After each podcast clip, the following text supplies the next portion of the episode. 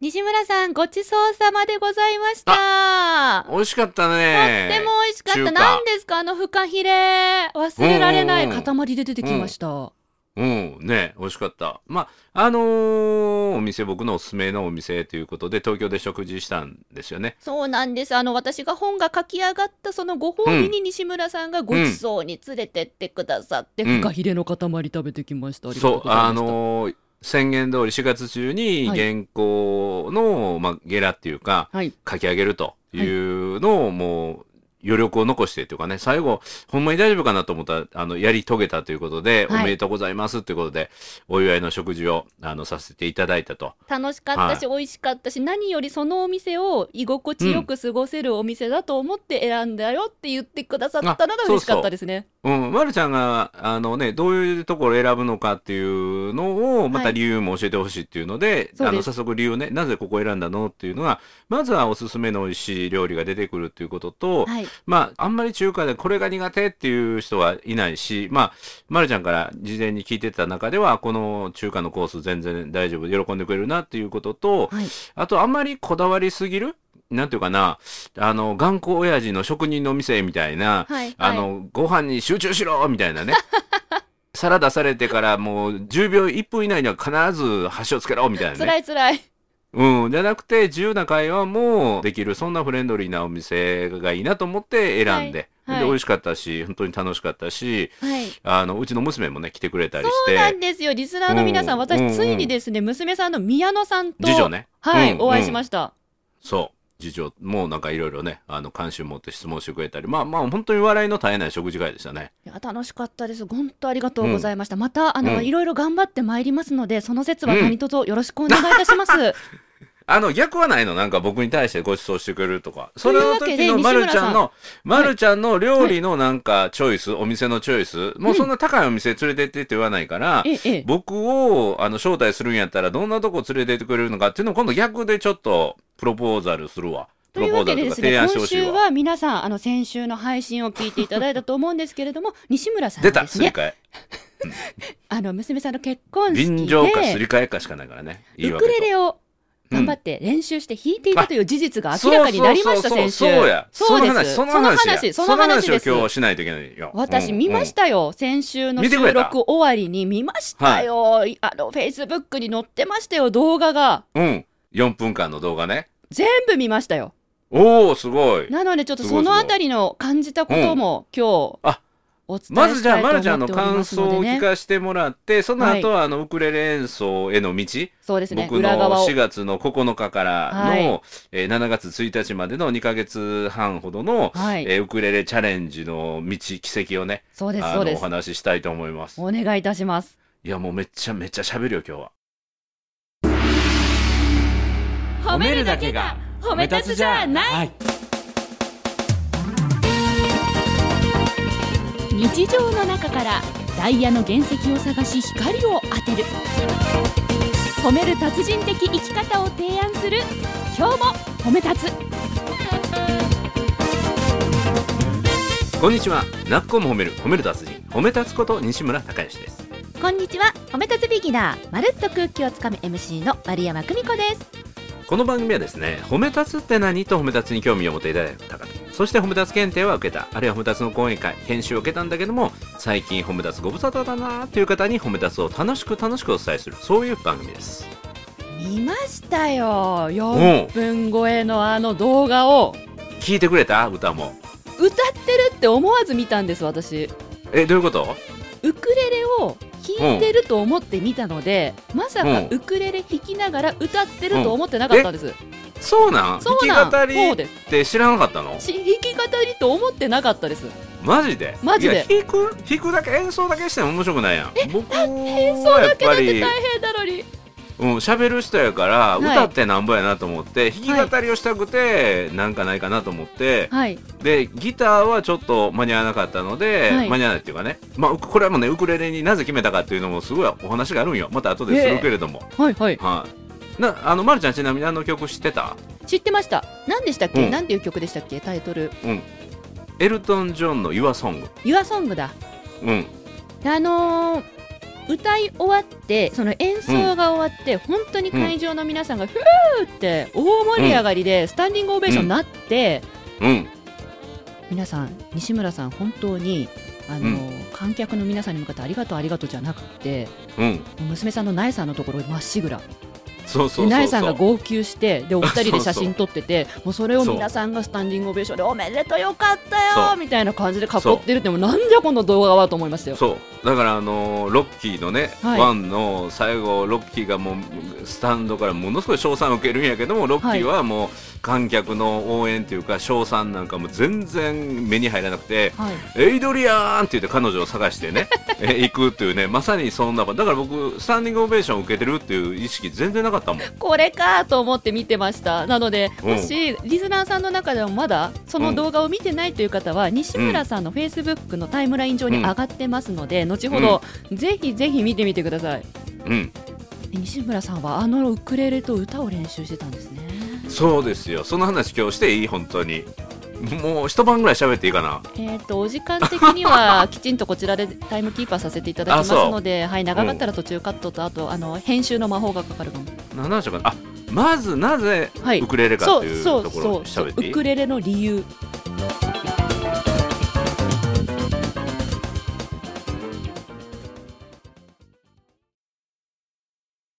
そうまずねこれは遡るところ今年の4月の8日ですわはい4月の8日4月の8日に褒めたつの認定講師養成講座っていうのがありましてねはいで、そこで言葉を言い換えるっていうのをトレーニングするのもこれ褒めたつなんですよ。はいだから、あの、苦手っていうのは言わない。へえ、うん。なんていうか、伸びしろがある。はいはいうん。はい、というような言い方をするのね。ええで、それに関して言うと、僕は、あの、音楽の演奏、楽器の演奏については、はいもう、伸びしろだらけですと。伸びしろしかないと。おうで、どれぐらい伸びしろがあるかっていうと、僕はこの人生において、楽器の演奏というものも一切諦めてますと。へえうん。というのを喋ったんですよ。はいで、本当ならまあまあ、これはネガティブなことできないっていう言葉は言わないんだけれども、あえて言うならば、この7月の1日に、うちの娘の結婚披露パーティーがあってね、はいそこで例えば僕があのギターの演奏とかね、すると、多分娘は泣いて喜んでくれるだろうけれども、僕はもうこの人生諦めてるので、え残念ながらそれはないなと思ってますっていう話をしたんですよ。ええええすると、認定講師の一人がですね、はい私は実はウクレレをやってるんだけれども、うん、あれはすぐできるようになりますよと。すぐできるようになりますよとうん。で、4月に始めて、7月やったら、ま、1曲やったら間に合うと思いますと。はいで、オンラインで私も習ったりしてるので、ーそういう方法もありますよっていうメッセージをくれたんですよ。へえで、僕はそのメッセージをくれた認定講師の方が、認定講師養成講座来る前に、はいあの、ちょっと自信がなさそうでね。ええで、今ちょっと自分が毎週こうやってる仕事があって、それを休んだりすることは、あの、この認定講師養成講座を選ぶと、そっちにちょっと穴を開けてしまうことになったりするというので、はいいや、それは、どうやったらできるかな発想で考えてやってみて、で、新しい自分の可能性と出会う、そういう半年間が認定講師養成講座だから、はい人はいくつになっても成長できるし、えー新しい能力というのは身につけられるから、ぜひ、あの、参加されたらいいですよって言って参加してもらったんですよ。アドバイスしてたんですねそう。その人が逆に、あの、できると思いますよっていうアドバイスをしてくれて、はいそこはいではでいきませんっていうのは言いませんからね。なるほどなるほど、うん。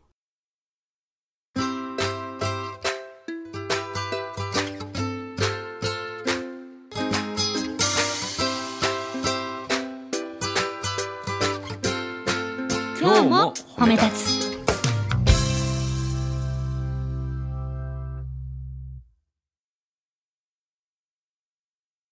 でね、またもう一つあるんですよ。はいで、あっと思ったのは何かというと、はいあの、実はコロナになったばっかりの頃に、うん初期の頃に、あの、コロナ禍ね、僕がコロナだったんじゃなくて、はい世間がコロナ禍に入ったその直後に僕は、はいウクレレの入門セットを買ってたんですよ。え2020年ぐらいってことですかそうそうそうそう。今から3年ちょっとぐらい前前そうえ、うんえで、何かというと、フェイスブック仲間で、はいあの、その当時、はもういステイホームの時期、一番きつい時ね、うんはいはいはいあの、ウクレレをやって、それはをいフェイスブックライブでえ演奏するっていう人、僕の周りで5、6人現れたんですよ。へえで、最初はこれがおすすめですよって言って、はいえウクレレ本体と、はいでから入門編の本と DVD と、おうでからチューンを合わせるチューナーみたいなのがついて、おうで、それがなんと6800円やったんですよ。安っ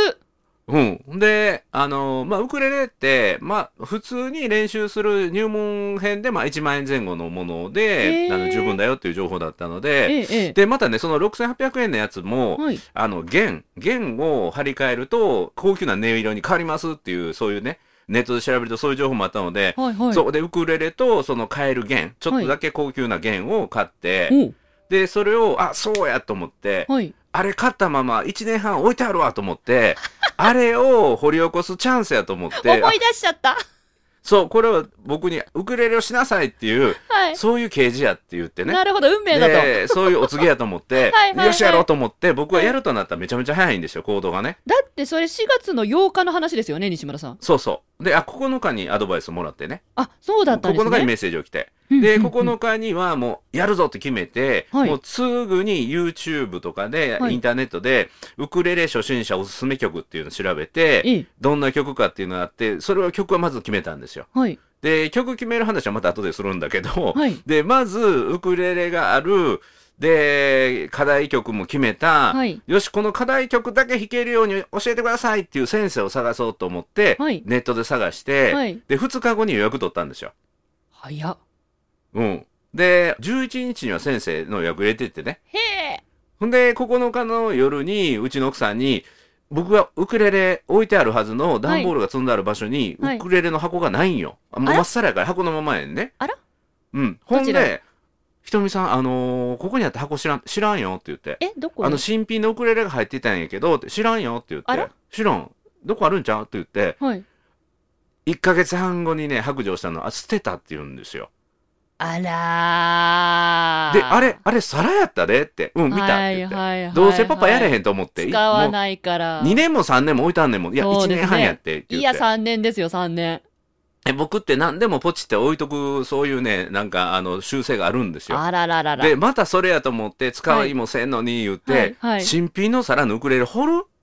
それ6800円だからまだよかったけど、何枚もするもんやったらどうするって感じです よね。いや他のことで、ももしどかしたうせらそう使なえってへるかんもしし、れないみたいな。はいどうせ使えへんしって言われたのも確かに僕はね、あのーあ、そうやなというのが一個あって、はいあの、3週間前にもね、はい日曜の昼かな、テレビ見てたら、はい所さんのメガテンっていう番組がありましてね。ええええで、それで、なんかね、所さんがは、い食パンの一斤、あの、塊をね、おうパンのナイフで、うんうんさあさあさあって、なんていうのかな、バターをあったかいナイフで切るようにっていうか、もっと気持ちよく、さあってね、へえなんか手品みたいいに切れてるんよ。聞いてたんですかで、そう、燕三条の、えーブレッドナイフ。うん、新潟の燕三条の、もう、うんうんそうですメッカで僕すパッと思ったのあこれ絶対すぐ売り切れるわと思ってテレビでこんだけ評判になった まらさかもう所さんがずーっと遊ぶようにもう何回ももう番組外れてもや ってるてのサンドイッチ切ったりね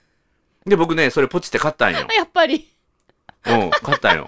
ほんでもねうそれが届いた時に、はいうちの奥さんにめっちゃ切られてはい「どうすんのパパ」って「あなたうちの家パン食べへん家やん」って言って「うちの家パン食べへんねん」使う用途ないのにそのパンの切れ味だけがすごい素敵やったから買っちゃったっていうねなんまあそういう経験もあるので、まあ、と捨てられたということなんですよ。はいえどうしたんですかウクレレの先生の予約まで取っちゃってそうでしょだからネットでその6800円を買い直すってことはもう日程的に無理やからええええ楽器店買いに行ったんですよ。あもうお店に行ったんですねそう6万8000たっけゼロ一個で違うじゃないですかえ本当に そう本当にほんとよあ違う3万6000ごめん3万びっくり6000だちょえいやそれだっ3て万6000高いですよ3万6000円。桁違う3万6000円よ。3万6000円。あらで、そっから、いよいよスタートと。四個目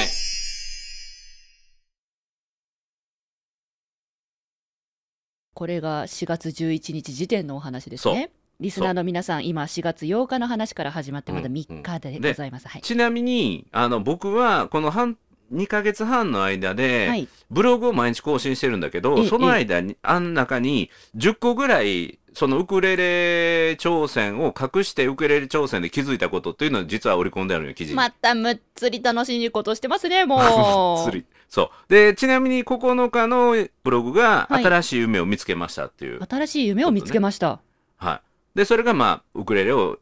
7月1日に1曲弾けるようになる弾き語りで弾けるようになるっていうのが新しい夢ね7月1日にウクレレ弾くっていうのは書いてなくて、書いてない書いてない何にチャレンジするかも書いて書ないいてなくて、苗さんに見られちゃったらバレちゃうから、そうそうそうブログにはそう新しい夢見つかりましただけ書いてあるんですね。そうへー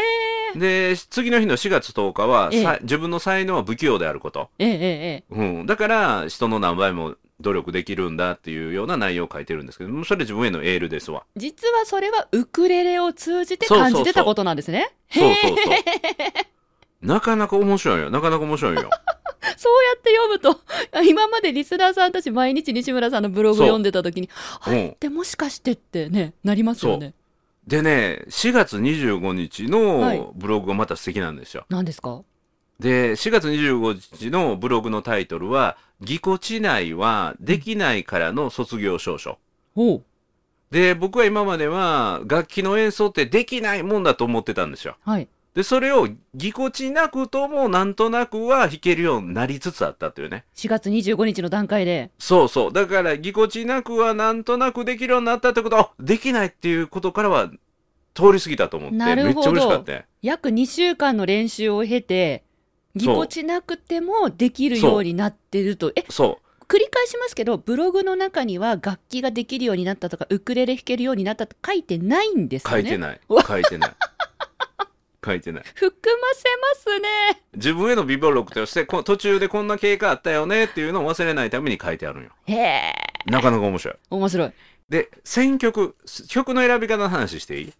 私も気になりました。さっき YouTube で初心者が弾きやすい曲を調べてうん先生に予約取ったじゃないですうんうんか。そうこそうの段階では YourSong は決まってたんですか YOURSONG は決めてんその段階で決めてあったんですね。うんなうるん、ほこどの曲にしようと思って。はいはいはいはいで。決めた理由その1は、はい。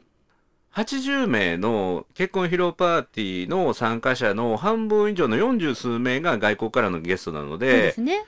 日本語の「家族になろうよ」とか熱唱しても、はいあのしらけるだろうなと思ってあーまあ、英語の曲っていうのがまず一つ。英語の曲であったこと。はい。そうで英語の曲の中で初心者向けの曲って何個かあってねええウクレレとかでその中の一つが「スタンドバイミーなんですよベン・イン・キングの。はいはいはい。で、あの曲ってめっちゃいい曲なんやけどええ、日本語訳するとうんずっとそばにいて、ずっと僕のそばにいて、そばにいてばっかり言うんよ。夫、神父の父が、そだうっ。たら嫁に出す娘にそばにいて、そばにいておかしいで しょ未練がましく思われちゃそううかそも。う。で、スタンドバイミーは僕、英語っていうか、あの、歌ったことがあったっていうか、ええ。歌える曲になったので、はいもうそれが一番楽やったんやけど、うんうんいやこれじゃないなと思って、はいでその「YOURSONG」の歌詞を見るとすごいいい歌詞なのでね、へえあなたがい。るこの世界っていうのはなんて素敵な世界なんだろうっていうね、ええうん、だから娘が生まれた時の僕の心境、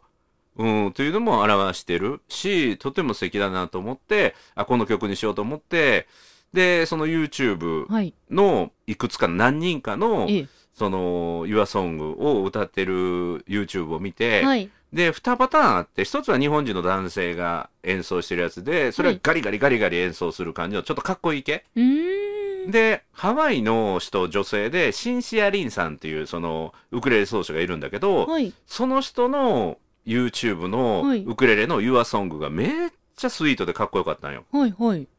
あこんな歌い方したいと思ってその人の弾き方ははちょっと違うんやけど、はい。その人をモデルにして歌い始めたのが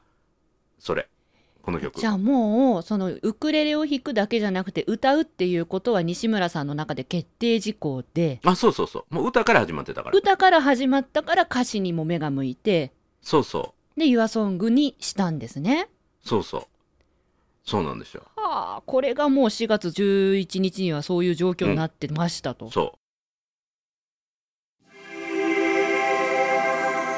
4歩目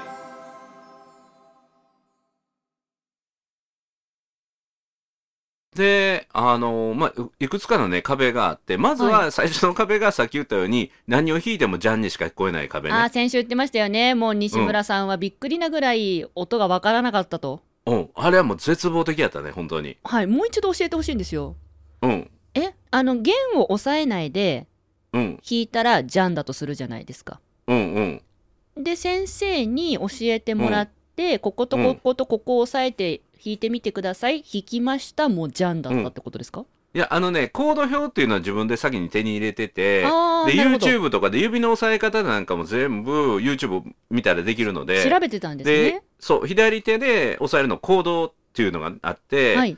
コードでジャンと一回弾くんやけど、はいで、そのコードはね、8種類あるんですよ。8種類のコードで弾くっていう。はいなんか割と多いんよ。はい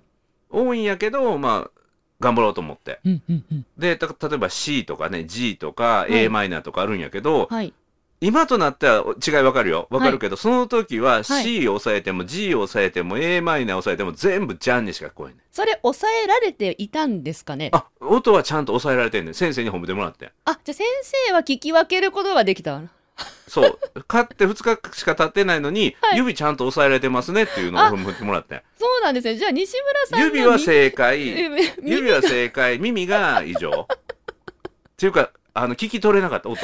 これが意外すぎてあのなんだろう可愛げいやだから僕音符なんか一切見れない人やからね。あ音音符読めない。音符うん音符読めないのは素人さんにあるあるだと思うんですけど C と G と a マイナー抑えてられて先生は上手って褒めるぐらい音違く出てるのに、うんうんうんご本人がまさかの全部じゃんとそう。これそはう大変だった本でしょう当ねにもう味覚障害みたいな感じやそんねな感じですよね何食べても味もわうか味らな覚い障害の人があの料理人に挑戦みたいなもんですよえーえーえーこれどうされたんですか、だってずっとじゃんじゃんじゃんっいてやだんだん聞こえるようになってきて聞こえるようになあーって素き晴てらしいそれがすごいなと思って大体人間の能力ってすごいね何日後ぐらいから音が聞こえ始めましたか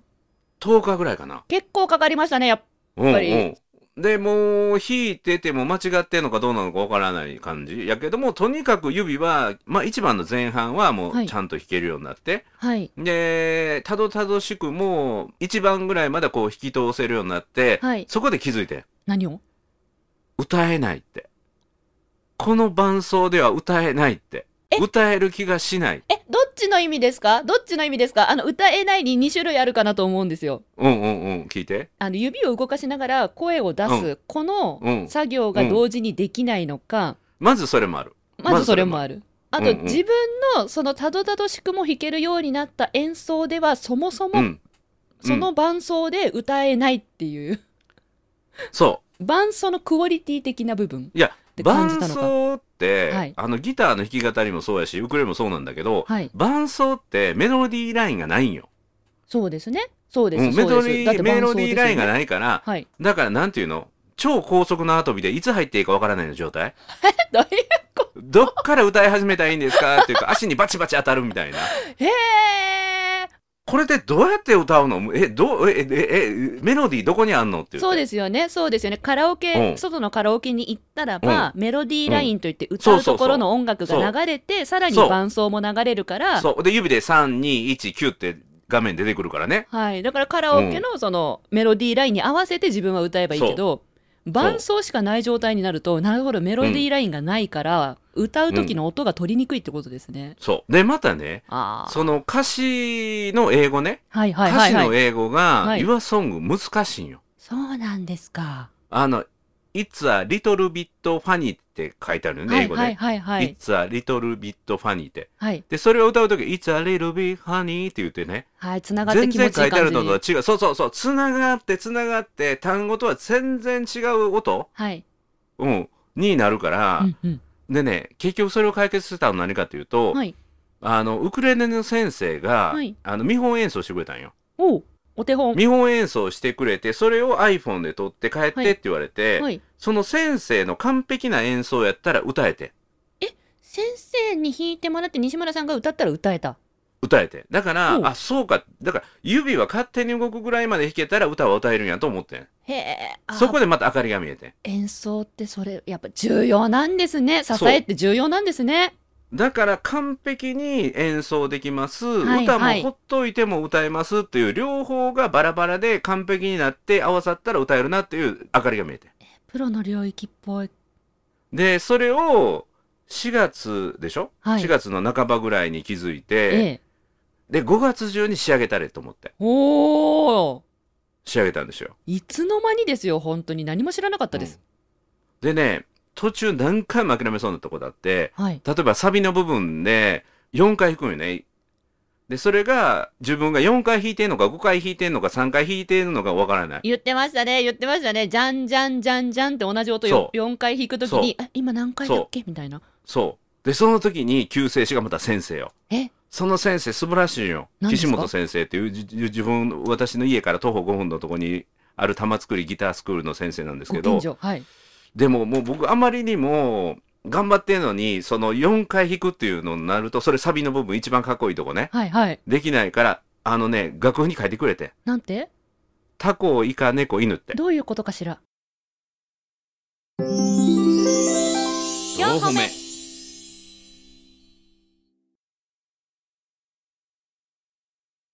それを言いながら弾けって。タコ、イカ、猫、犬、タコ、イカ、猫、犬って。で、4回。それ大丈夫なんですか歌うときにタコイカなんとかで出ちゃわないですいかやだ大丈か夫ら、その時は、だから演奏を完璧にしないと歌わないかあら、まだ歌って手をないん完です璧にしたら、ね。タコ、イカ、猫、犬、タコ、イカ、タコ、イカ、猫、犬打ったら次の指に変える。タコ、イカ、猫、犬打ったら次の指に変える。はい。できて、素晴らしでい。きて、素晴らしでい。よかった。できたみたいな。やっだからたもう、僕の人生、タコ、イカ、猫、犬はもう一生の恩人ですよ。 僕のウクレレ人生で。タコイカ猫犬ありがとうございます。ほんで、一回ずつ弾くときは、タコ焼き、タコ焼きって弾いたらいいよって言本ってね、当に教えても本らって当にそれ本当関よ西人のネタじゃないですかそれ。本当に。まあ、先生も関西人 やけど、僕の、あのー その、ユアソングの歴史がこもった、その、行動表、見せてもいいよ。先生なと僕の赤ペンのもう合作で。タコイカ猫犬タコ焼きタコ書焼いきてあみたるの。いな。本当に書いてあるの。うん、書いてあるええあそうやって語呂というかの。うん。で覚えるって方法もあるんですね。そう。で、6月4日のブログが、い量を重ねるとスッと壁を越えるって書いてあってね。 この辺に来ると、ちょっとだいぶ自信と手応えを持ってき たんよ。で、6月中に仕上げるぞって言って、仕上がったんよ。で、先生にもめっちゃ褒めてもらえて、はい。もう一人練習をずっとやっえええて、で、苗が、はい6月の途中から15日ぐらいから帰ってくるからえ、え練習どうしてたんですか？お家にいらっしゃもっうたらそれは途聞こ中でウォーキング行ってくるねって言って、車に乗って車移動させて車の中で練習したりとかね。えちゃう。ああ泣ける。もうそう。で、苗が帰ってくる前は本当にずっと毎日い何時に帰ってきても、はい。 1時間を最低練習するって言って、ええもう途中何回寝落ちしたか。寝ウ落クレち。レ弾きながら寝てんねん、こうやってソファーで。だってお仕事だってありますものね。うんうん。で、そういうね、涙ぐましい苦労を重ねて、はい。 6月の25日、はい結婚式のちょうど1週間前えに、え先生がね、ものすごくいい目標くれたんよ。はい。 1週間前に、ちょうどいいリハーサルの場があります。発表会があるんです。うち発の表ギ会。タースクールのね。はいはいはい。生徒さんたちが集まってきて、まあ、半年間練習してきたえ成果を披露するえ僕以外の生徒さんはもう何年も習ってるからね半年間の成果を発表会でご披露する場にまさかよ西村さん。そう2ヶ月のチャレンジャーの僕がわお行ったんですよ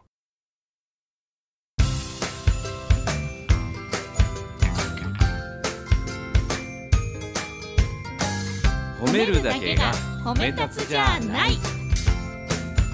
今日も褒め立つ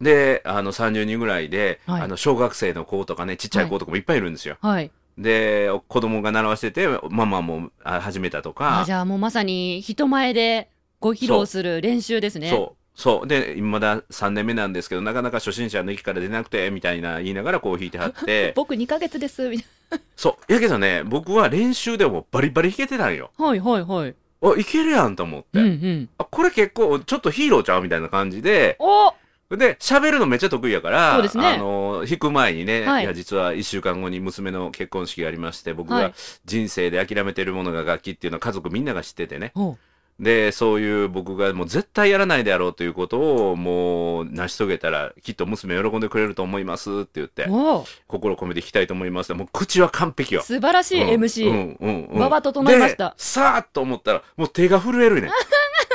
手が震緊張えるしてねたんだ。手って震えるんやね震えますよ。緊張しは手震えます。で、はい。イントロはジャンだけじゃなくてほうジャン弾いてポロンポロンって指でつまびくのも入れててあアレンジでね構あのそれがかっこいいからきちんとテクニックがそもう。で、ボロンは、ボロンはどんだけ手触れてもボロンできるんやけど、はい一本ずつつまびくのは指触れてたらできないんよ。細かい作業は手が震えてるとじゃ難しいんポ、ポロンみたいな。空振りとか。で、左はもうずーっと、もう、何、震えてるから指も抑えられないし、あーで、本番に向けてっていうので、ジャケット着てったよね。い、つもは T シャツとか、おうプロシャツで練習してるんやけど、はいジャケット着たらは、い袖が邪魔。あで、ーまたジャケットがウクレレを包んでしまって音が鳴らない。ああなるほどもう汗だく。はいもう、ボロボロなった。よかったですね西村さん本番そう1週間前にそそうういったことに気がつけてそう。でね、その日のブログがまた素敵ない。何ですかで、その日のブログは何かというと、6月25日なんだけど、はいできるはずとできたの距離っていうタイトル でね。本当リスナーの皆さんはきっとそういうことが行われていたと思わずに読んでたはずですそうね。。で、また6月25日のブログは、はい。認定講師の皆さんに向けたメッセージになってるんよ。えで、認定講師の皆さんは、えっと、試験があるんよね。はい認定講師になるための。ええ。で、その試験の時に来てみんな言うんよ。練習ではうまくいったのにって言って。ああ、なこるほのど試。験会場には魔物がいるって言ってたんやけど、なるほどそんなもんおるか言うてね、はい言うてないんやけど、はいはい。あの、いや、それは練習量ですよっていうのを言ってたんだけど、ええ。で、あ、おるな魔物って 思ってね。おるな魔物。あ、ここにおったと思って。ここ西におったと思村ってさんが大人になった瞬間でございます。そう。本番に魔物はいると。はい。そう。そこで書いたのは、はいあの、できるはずとできたの距離は1キロ。1 1キロプラス 1K、1000。うんだから、あの、できるはずと思ってから1000回やらなあかんなって。うん、1000回やって、やっとできたに、領域に行く。なるほど。それは自分に向けたメッセージやって。だから、6月25日か、あと1週間と思って、そっからめちゃめちゃスイッチが入ったよ。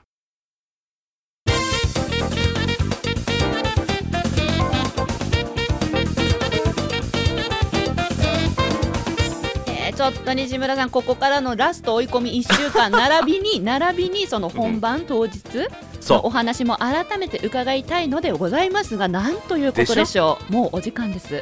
でしょだって一晩中喋れるもん、この話。リスナーの皆さんごめんなさい。もう今回のお時間がやってまいりました。はい。おしあ、まいで来す。週も喋れんの嬉しいな。来週も喋りたいですか来週も喋りたい。あ、じゃあいいですよ。私も聞いててめっちゃ楽しいです、この 話。いや、西村さんがね、その本番に魔物がいるわけなかろうにって思ってたら、いるわーと。おった、これやーいうのね。全然練習と違うわーって分かったとこまでで、今週はお開きとさせていただいて。認定講師さんたちにもっと優しくなれそうな気がします素ね。晴らしい。はいということで、なっこも褒める褒める達人、褒め立つこと西村隆之と、褒め立つビギナー、まるっと空気をつかむ MC の丸山久美子でした。今日も褒め立つ。それでは次回に続きます。